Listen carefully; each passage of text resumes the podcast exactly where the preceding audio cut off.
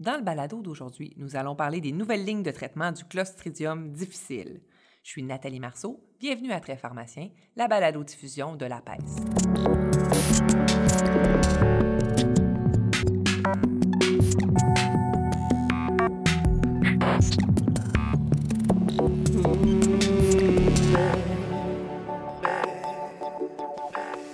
On débute l'épisode à l'hôpital du Haut-Richelieu à Saint-Jean-sur-le-Richelieu avec François Giguère. Bonjour François. Bonjour Nathalie. François est pharmacien au 6 de la Montérégie Centre et membre du RPE d'infectiologie. Nous le rencontrons pour parler du traitement du C difficile. Écoute François, en avril dernier, l'Infectious Disease Society of America et la Society of Healthcare Epidemiology of America ont publié leurs recommandations sur le traitement du C difficile. J'aimerais ça que tu nous en parles un petit peu. Euh, tu sais, tu te souviens, en 2004, presque tous les grands hôpitaux du sud du Québec étaient envahis par une souche de bactéries résistantes, plus contagieuse et plus toxique que l'ancienne. Ça avait même fait un millier de morts au Québec. J'aimerais que tu me dises d'entrée de jeu, est-ce que on est à risque de subir euh, ce type d'infection euh, dangereuse encore au Québec ou on est maintenant plus à l'affût de cela?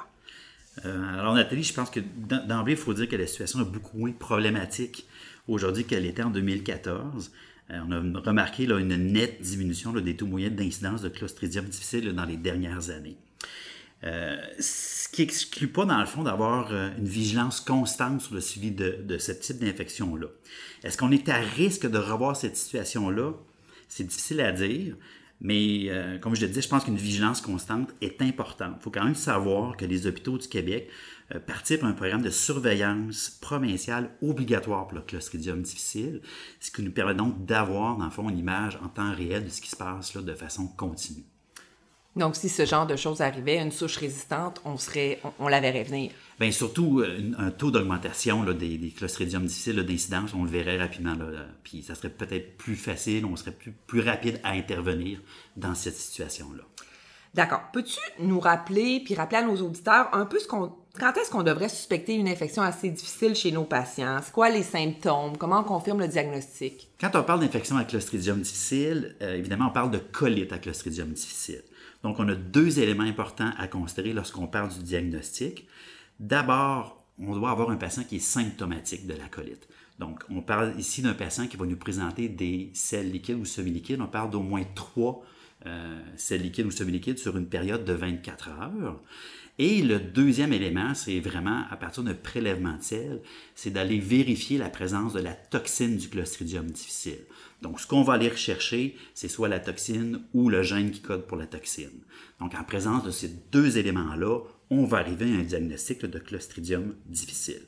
La difficulté qu'on a avec tout ça, c'est au niveau de la définition des diarrhées c'est sûr que pour un patient spécifique, il faut s'assurer que la présence des diarrhées soit pas due à une autre cause que celle du clostridium difficile. Donc, on pense évidemment à des causes médicamenteuses comme les laxatifs.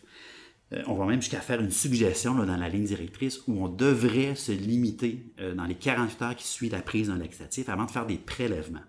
Il faut aussi envisager d'autres situations comme les maladies inflammatoires de l'intestin, euh, ou encore des patients qui ont des nutritions entérales, qui sont tous des causes de diarrhée. Quand même, il faut penser que la prise d'antibiotiques, c'est le principal facteur de risque en lien avec le développement du clostridium difficile. Donc, si on a un patient qui a une histoire de prise d'antibiotiques, puis on sait que le risque perdure jusqu'à trois mois après la prise de l'antibiotique et que le risque est encore plus important dans le premier mois qui suit la prise de l'antibiotique, c'est un facteur à considérer sur, euh, pour un patient pour décider si oui ou non on fait euh, un prélèvement au niveau des selles. Je t'arrête un petit peu parce que euh, je trouve ça important d'insister là-dessus. Là, ça peut survenir dans le mois qui suit la prise de l'antibiotique et même jusqu'à trois mois après. Dans le fond, le patient est placé à risque de développer une infection clostridium difficile pardon, jusqu'à trois mois après la prise. pour les pharmaciens communautaires qui nous écoutent, c'est quand même important euh, d'avoir ça en note. Un patient pourrait quitter l'hôpital, développer un C. alors qu'il est en communauté. Tout à fait. Puis je pense que c'est important dans l'historique, de toute façon, quand on a ce type de symptômes-là, d'aller rechercher la prise d'antibiotiques chez les patients qui ont des symptômes de diarrhée importantes. OK. Donc, on disait pour confirmer le diagnostic, on a des selles. Euh, Et le résultat du laboratoire. Donc, dans le fond, c'est vraiment d'avoir un patient qui est symptomatique et un patient, là, dans le fond, pour qui on va faire des, prélèvements puis qu'on va avoir un résultat positif.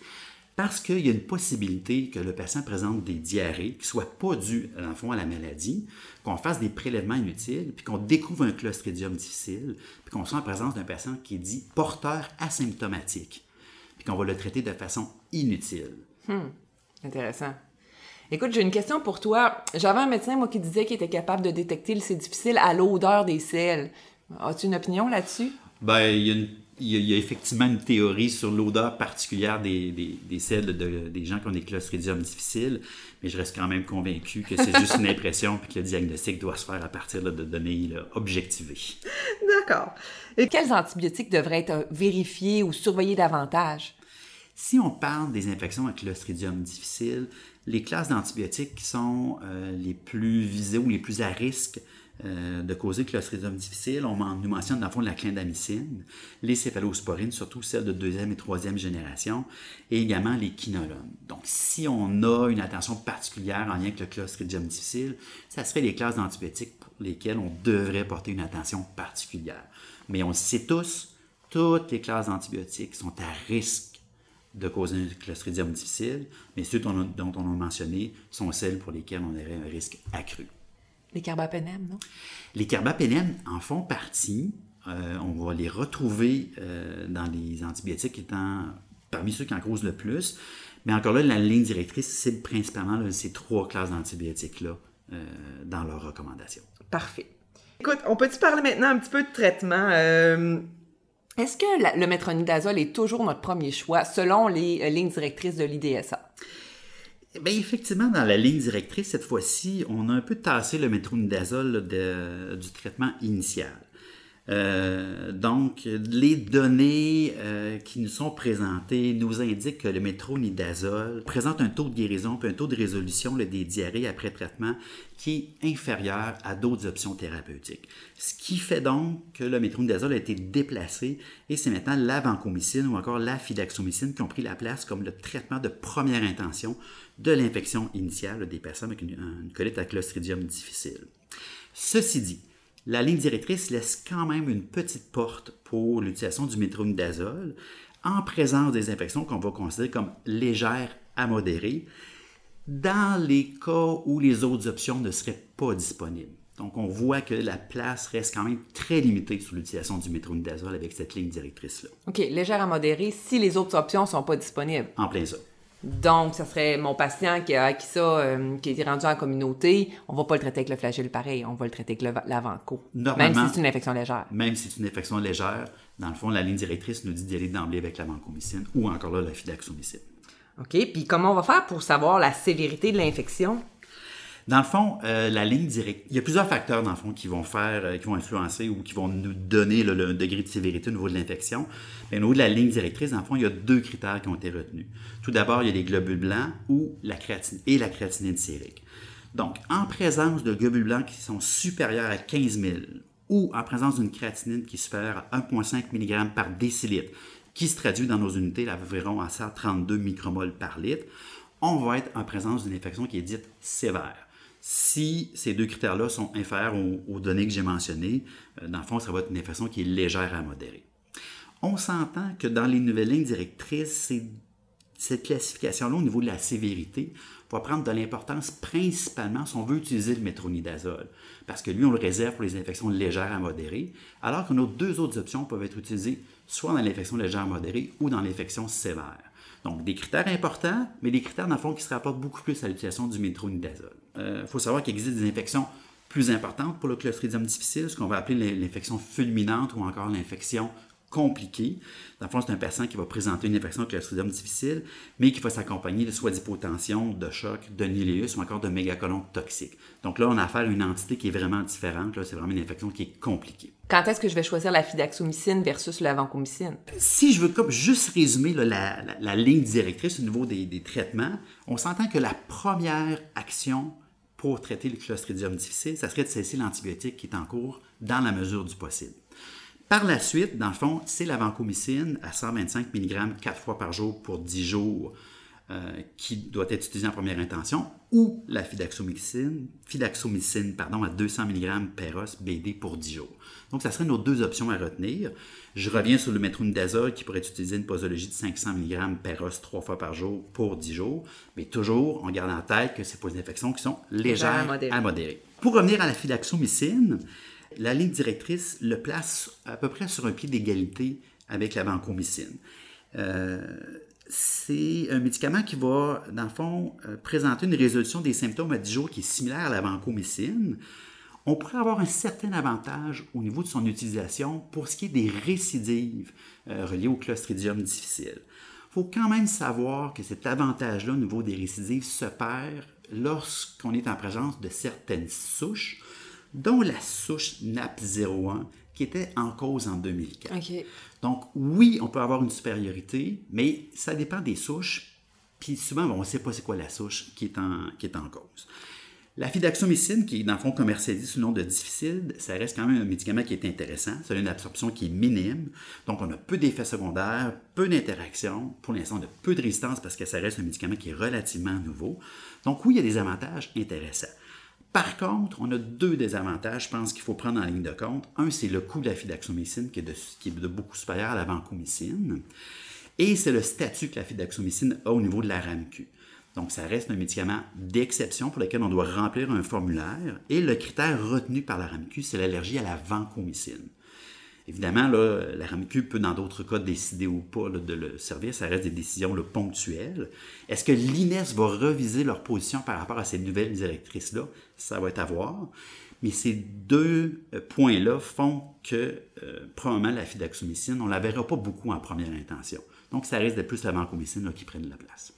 Maintenant, qu'est-ce qui arrive quand on a une infection compliquée assez difficile ou encore une infection fulminante assez difficile? Donc, la recommandation qui est mise de l'avant, c'est l'utilisation de la vancomycine à une dose plus élevée. Donc, on parle ici de 500 mg euh, per os ou via la levine quatre fois par jour, à laquelle on va avoir la possibilité de rajouter de la vancomycine 500 mg intrarectal quatre fois par jour, surtout si on est en présence d'un iléus. Et on va également considérer l'ajout du métronidazole intraveineux, euh, une posologie de 500 mg IV à toutes les 8 heures. Ton intrarectal, alors c'est la solution euh, intraveineuse qu'on va insérer intrarectal? C'est tout ça qu'on utilise? Dans le fond, on, fait, on fait une préparation là, de, de vancomycine 500 mg à partir de la, solution intraveineuse qu'on va mettre dans un 100 ml de, de soluté qui va être administré là, de façon intrarectale chez le patient. Est-ce que c'est écrit dans les lignes directrices? Dans la ligne directrice, on explique euh, la façon dont on doit procéder pour euh, cette façon de faire. Donc, est-ce que ça veut dire que c'est la fin du métronidazole comme traitement du clostridium difficile, François? Je pense que c'est une bonne question. ça reste difficile à dire. On a quand même l'INES qui, en 2007, ici au Québec, a publié un guide d'usage optimal sur la colite à Clostridium difficile, où le métronidazole est encore placé comme première ligne de traitement. Il y a des centres qui ont eu des bons résultats avec le métronidazole, avec qui ça va bien. Fait probablement que c'est des, des centres qui vont garder l'habitude d'utiliser le métronidazole. Il y a peut-être d'autres centres où il y a des expériences d'éclosion importantes qui ont été, euh, qui ont été rencontrées. Donc, ces centres, ces centres-là pardon, vont probablement avoir tendance à aller vers la vancomycine. Un point important qui est un peu passé sous silence dans la ligne directrice, c'est l'impact que va avoir l'utilisation plus importante de vancomycine. Puis on parle ici de la résistance, surtout la résistance euh, au niveau de, de donc le fameux ERV. On n'en parle pas beaucoup dans la ligne directrice, ça, ça va être intéressant de voir comment ça va se, traduire dans la pratique, cette utilisation augmentée de, de la vancomycine sur l'ERV. Ce qui fait aussi que certains centres hospitaliers qui ont des problèmes d'éclosion de RV vont peut-être garder le métronidazole comme premier choix, euh, considérant leur, euh, leur situation. Tout ça pour dire que dans le fond, je pense que c'est des décisions qui vont se prendre au niveau local, avec des discussions avec les équipes médicales, puis que tout ça va être teinté par l'expérience de chacun. Dis-moi, c'est quoi le traitement des récidives selon les guidelines de l'IDSA? Parce qu'on sait quand même que les récidives acédives sont associées à une augmentation importante de la mortalité par rapport à un patient, mettons, qui n'aurait pas eu de récidive.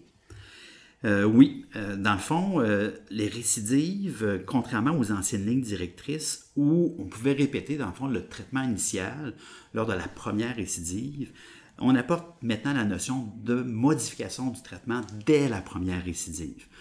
Donc, si le patient avait reçu du métronidazole, ce qui est peu probable, ou moins fréquent, c'est ça maintenant, ben, on va aller vers la vancomycine ou la fidaxomycine. Et si le patient a reçu la fidaxomycine, on va donner la vancomycine. Et si notre patient a reçu la vancomycine au premier, euh, à l'épisode initial, on va passer la vancomycine à dose décroissante dès la première récidive. Donc, euh, l'IDSA nous fait des propositions là, au niveau là, du, euh, des posologies à avoir. Donc, ce qui est suggéré, c'est du 125 mg 4 fois par jour pour une période de 10 à 14 jours. Et après, on diminue à deux fois par jour pour une semaine, une fois par jour pour une semaine. Et après, on s'en va vers les doses aux 2 à 3 jours pour une période de 2 à 8 semaines. OK, fait que ça nous fait quand même une bonne période. On est sur plusieurs mois. Là. Ça fait une bonne période. Cette recommandation-là c'est la même qui avait été faite en 2010. Je voudrais quand même apporter aussi l'INES, j'en ai parlé, qui ont publié euh, en 2017. Eux, ce qu'ils nous proposent comme euh, dose, vancomycine à dose décroissante, c'est 125 mg QD sur une période de 16 jours, donc une période un peu plus courte. Et après, on passe à BD pour 16 jours, DIE pour 16 jours, aux deux jours après ça pour une semaine et aux trois jours pour un autre 14 jours. J'ai tendance à penser qu'on euh, va utiliser maintenant des périodes pour les dernières étapes, les doses pulsées de haut deux jours ou trois jours, plus longues dans le fond que ce qu'on avait l'habitude de voir pour essayer de couvrir de façon plus importante là, euh, le clostridium difficile et les... Euh, et s'assurer finalement qu'on n'aura pas de récidive. Qu'on n'aura pas de récidive, là, effectivement. Fait que j'ai l'impression qu'on risque de voir peut-être des périodes un peu plus longues là, dans les dernières étapes. Juste une petite précision, quand on parle, lorsqu'on parle du traitement des récidives, je veux juste mentionner que dans les lignes directrices, les forces de la recommandation sont faibles. Contrairement au traitement initial, euh, des épisodes initiaux où on a des recommandations de type fort, pour les récidives, c'est moins clair dans la littérature. Écoute, je peux pas ne pas te poser la question. Peux-tu me parler des inhibiteurs de la pompe à protons? Est-ce que les guidelines nous disent que c'est associé au développement du C difficile? Doit-on le cesser lors d'une infection? Qu'est-ce que tu en penses? Tu vas être un peu déçu parce que ça va être une réponse qui est floue. Il n'y a pas de recommandation claire. Donc, ce qu'ils font comme recommandation, c'est que les données euh, présentement disponibles sont insuffisantes pour faire justement une recommandation précise sur les IPP. On sait qu'il existe une association épidémiologique entre la prise d'un IPP et le clostridium difficile, mais c'est difficile d'en faire une recommandation officielle. On laisse la porte ouverte sur le fait que c'est probablement un bon moment de toute façon pour réévaluer la prise d'un IPP chez un patient qui a un clostridium difficile. On sait tous que la prise d'un médicament non justifié, c'est toujours à éviter.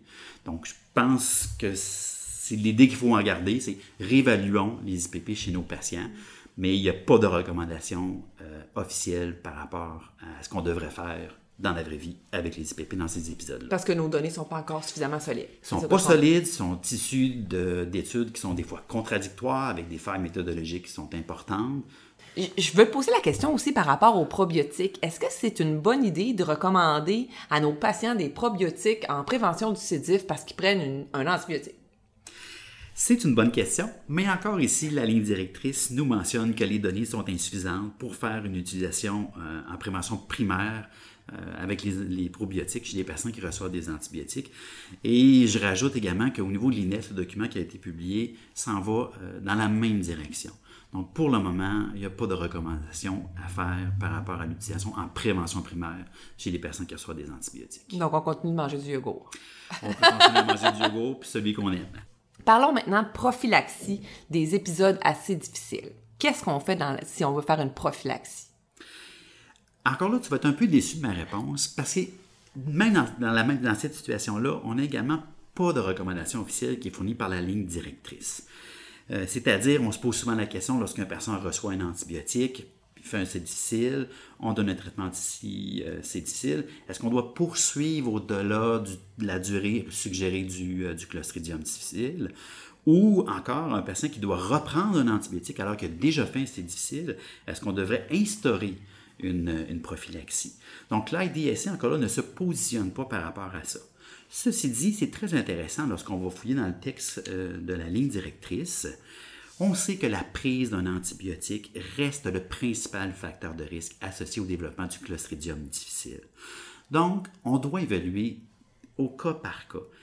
Euh, les patients qui reprennent cet antibiotique-là, qui ont des antécédents c'est difficile, est-ce que c'est des patients qui ont fait beaucoup de récidives? Est-ce que c'est des patients qui ont eu des, épisodes très sévères?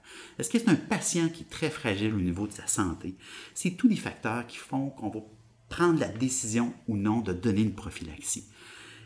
La ligne directrice ouvre un peu la porte dans son texte sur la possibilité de donner de la vancomycine. Ce qu'ils vont faire, c'est qu'ils vont nous suggérer l'utilisation de la vancomycine à faible dose, donc, on parle ici de 125 mg une fois par jour pour la durée de l'antibiothérapie qui va être recommencée. Je reviens par exemple sur la publication de l'INES qui s'en va un peu dans le même sens que la ligne directrice, mais eux, dans le fond, ce qu'ils proposent, si jamais on a besoin de partir une, une prophylaxie, c'est d'utiliser de la vancomycine à dose thérapeutique, donc 125 mg quatre fois par jour, et de la poursuivre jusqu'à 7 jours après la fin de l'antibiothérapie. Donc, on voit que dépendamment d'où vient la recommandation, c'est ça varie. Ça varie beaucoup d'un endroit à l'autre. Ça fait juste nous illustrer, dans le fond, qu'on n'a pas beaucoup de données euh, probantes par rapport à l'utilisation euh, de, de, la vancomycine en prophylaxie. Mais je reste encore là convaincu que c'est des décisions locales qui vont se prendre avec l'expérience des gens, avec les équipes médicales. Je pense que ça peut être à considérer là, dans certaines situations. Aurais-tu autre chose à rajouter pour le bénéfice de nos auditeurs?